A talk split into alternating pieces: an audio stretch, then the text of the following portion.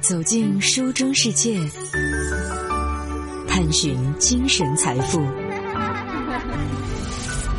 九五爱阅读。最近呢，随着央视黄金档的电视剧《人生之路》的热播，路遥他的经典的中篇小说《人生》又重新回归到我们的视野当中。如今啊，不少的文学作品凭借根据自身改编的电视以及电影圈粉无数，甚至还一度登上了热销书的榜单。哎，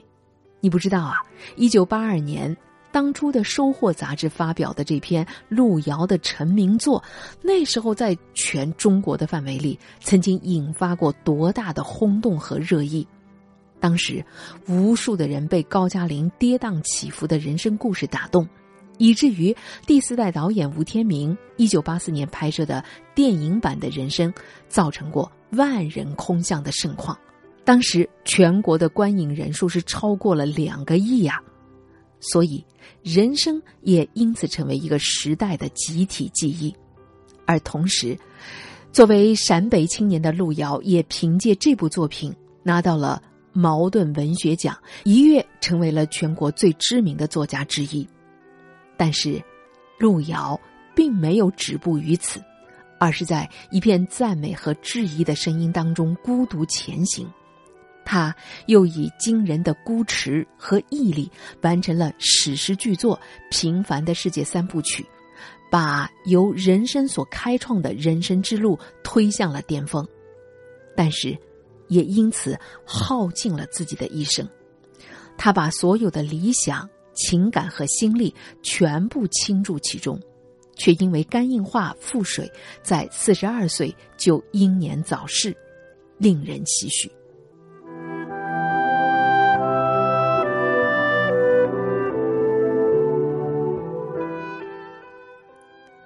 文学作品当中所谓的优秀的作品。就是让很多的人在书中读到了自己，而所谓的经典，则是一代又一代的人都在书中读到了自己。确实，经典的作品有着超越时间的伟大属性。比如，我们可以从《包法利夫人》当中读到人类根深蒂固的愚蠢；从《红与黑》当中读到爱情的本质；从德罗卫夫人当中读到成为自己的渴望，从追忆逝水年华当中读到记忆的召唤，从不能承受的生命之情当中读到灵与肉的挣扎，而路遥这个经典的中篇，让我们读到的是人生的选择。路遥在人生的题记当中，专门引用了他的偶像。著名的小说家柳青在创业史当中的话，就是：“人生的道路固然漫长，但要紧处却只有那么几步。特别是当人年轻的时候，也许觉得意犹未尽，他紧接着又引用了一句柳青的话来做进一步的阐释说明：没有一个人的生活道路是笔直的。”没有岔道的，有些岔道口，比如政治上的岔道口、事业上的岔道口、个人生活上的岔道口，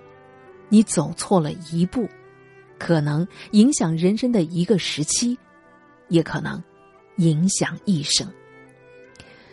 前面的这段话，正是人生这部中篇悲剧的逻辑的起点。所谓命运。就是你一辈子注定没有办法抹去的底色，一个人永远无法超越他的出生，而所谓选择，就是在这抹底色之下，你还是有改变个体人生的可能性。而每个人的人生，都是在这两者之间的角力当中徐徐展开的。于是，无论任何的时代。任何社会，一个自以为有才能的年轻人，出于种种原因想离开生长的环境外出闯荡，怀着各自天真的愿望，试图跨越阶层固化的壁垒，去外面的世界取得成功；而对缺少社会资源以及上升途径的高加林，利用爱情和婚姻几乎是唯一的路径啊。这也构成了整部小说叙事的原动力。刘巧珍和黄亚萍，这两个女人就像是农村和城市的化身，她们共同出现在高加林的人生当中。而一个显而易见的事情是，他选择跟哪个女人结合，就意味着未来将度过怎样的人生。在路遥对黄亚萍的人生设定当中，特地强调她是一个南方的姑娘。如果仅仅讨论农村和县城的二元对立，这种南方情节就并非必要。在这里，南方。代表一个更广大的世界，代表了北方人对南方富庶繁荣以及美好风光的想象和渴望。然而，这样一种企图通过婚姻来改变自身命运的尝试，不是没有代价的。在斯汤达所写的《红与黑》当中，于连和德纳瑞夫人的悲剧。巴尔扎克所写的《交际花盛衰记》当中，吕西安和埃斯泰的悲剧都是如此啊，以至于亨利·詹姆斯的中篇小说《华盛顿广场》当中的那位父亲，宁愿拆散女儿的婚事，也不愿让她嫁给一个看中了自己丰厚遗产的年轻人。在人生的作品当中，高加林因为和黄亚萍的关系，得罪了后者的前男友。张克南的妈妈，导致了他工作走后门，被人举报，人生很快又坠落谷底。这正是人生要叩问的终极命题，那就是人是否有可能改变自己的命运？人的自由意志是否可以和注定的命运相抗争？与。许多西方的经典当中，走向复仇和毁灭的结局不同。人生的精彩之处在于，路遥没有让高加林走上自我毁灭的道路，而是让他回到了他原本的位置——农民。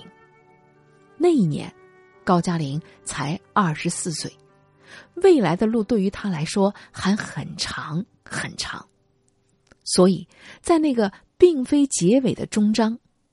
路遥让高加林在回村的路上遇到了德顺爷爷和一些老乡，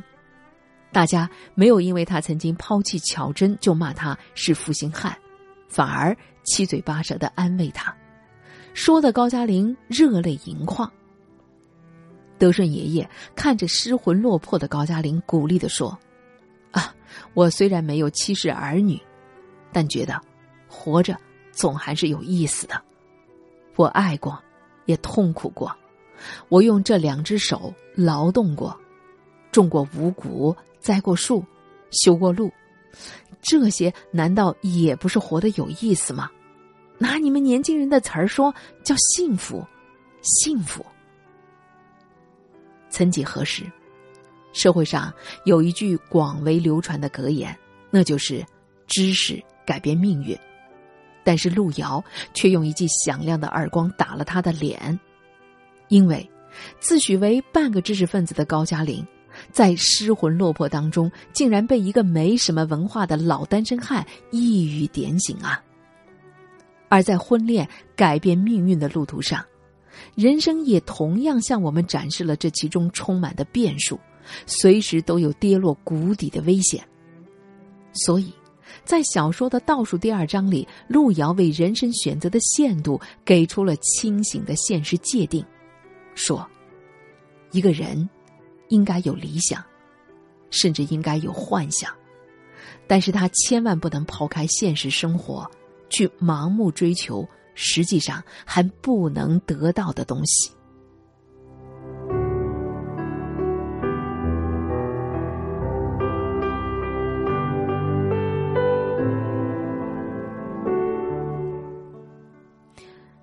人生这部作品最成功的地方在于，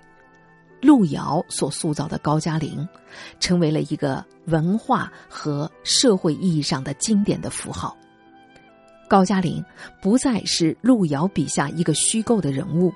而成为一份集体的记忆，一种社会的现象，甚至是一个专有名词。就像影评人毛尖在一篇短文《卖了良心才回来》当中所写的，说，二十世纪八十年代有一本风靡中国大陆的小说，就是陕西作家路遥写的人生。故事主人公高加林就像狄更斯的《雾都孤儿》当中的费金一样，人名变成了词汇。确实，高加林的形象影响了一代又一代的人。人们对他既认同又否定，既赞赏又惋惜，既批判又辩护。多少人从他的身上自我投射，既读到了自己的影子，也看到了超越时代的东西。在小说的第十五章，路遥借黄亚萍之眼对高加林做过这样的描述：他现在看见嘉玲变得更潇洒了，颀长健美的身材，瘦削坚毅的脸庞，眼睛清澈而明亮，有点像小说。钢铁是怎样炼成的？里面保尔柯察金的插图的肖像，或者更像是电影《红与黑》当中的于连索黑尔。事实上，这两个经典的人物，也正好反映出高加林人格的两个侧面：一个像保尔柯察金，有着钢铁般的意志、吃苦耐劳的精神，以及投身集体事业的奉献性。与青梅竹马的富家女东尼亚因为志向的不同而分离，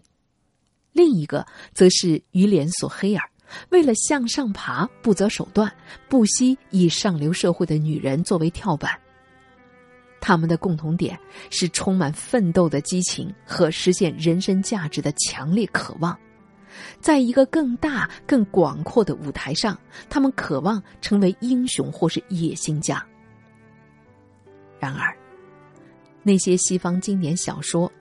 往往都是写一个外省的年轻人怎么到巴黎、伦敦这样的大都市里闯荡的传奇故事。但是，人生所写的，则是一个到不了巴黎的于连的故事。在路遥的笔下，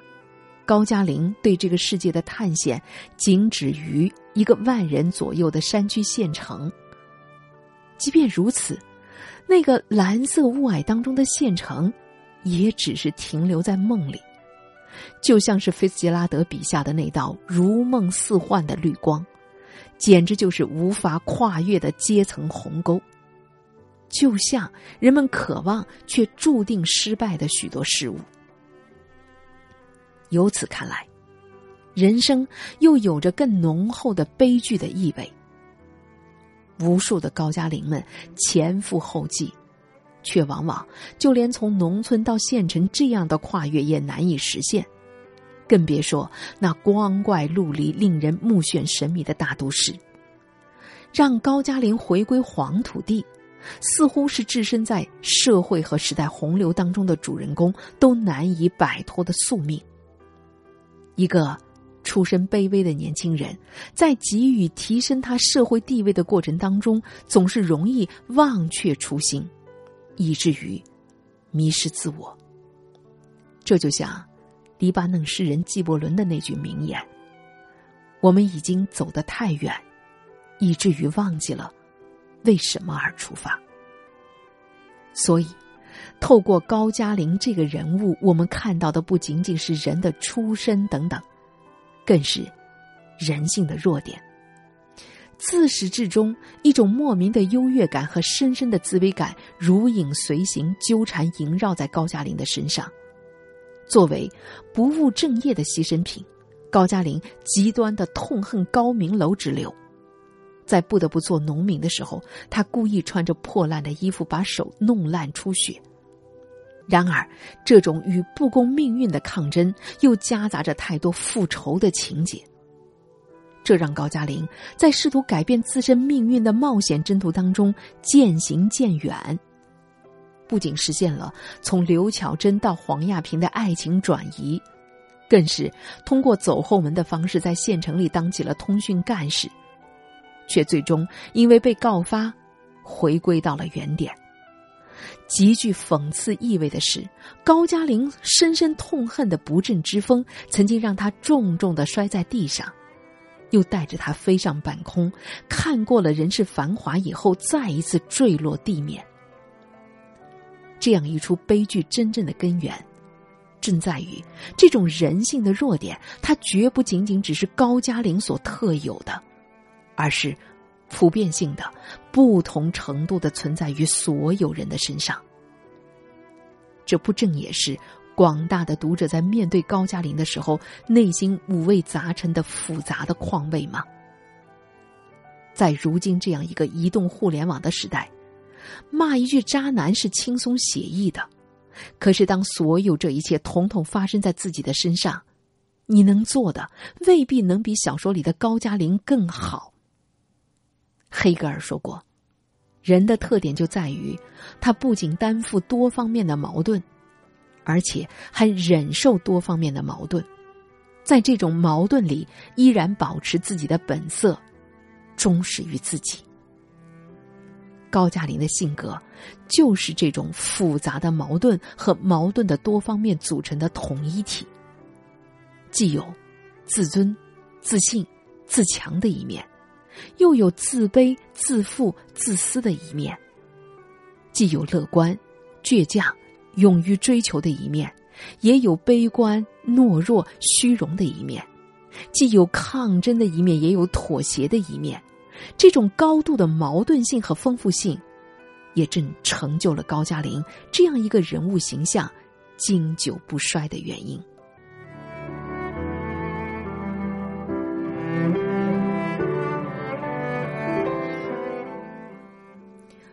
我想，用“文学”这两个字来命名路遥的劳动，太过轻佻。那其实，就是如同人生一样艰辛的跋涉。我们把视野进一步放大，可以看到大量的非作家群体乃至普通人对于这本书的推崇乃至感恩。导演贾樟柯曾经说：“人生给了我非常大的影响。”路遥对我来说就是一个启蒙者，他让我有了一点怀疑的精神，对我深信不疑的世界开始懂得一点怀疑。在马云有一回被记者问：“是什么样的力量支撑着你走到现在？又是怎么做出正确的选择？”马云说：“十八岁，我是一个蹬三轮车的零工，是《人生》这本书改变了我的人生。”一九八一年，路遥在陕西甘泉县政府的招待所用二十一天写成的人生，确实，在随后漫长的岁月当中改变了无数年轻人的命运。这也正是无数人，特别是普通的读者，把它奉为经典重要的原因。我们看到，在上世纪八十年代，那个属于先锋文学的时代，以苏童、余华。格非作为代表的一批先锋文学的作家，致力于探索新的小说观念、叙述方法以及语言的经验，确实极大改变了当代中国小说一系列基本的命题。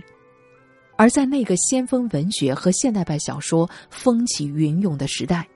路遥显然是一个异类。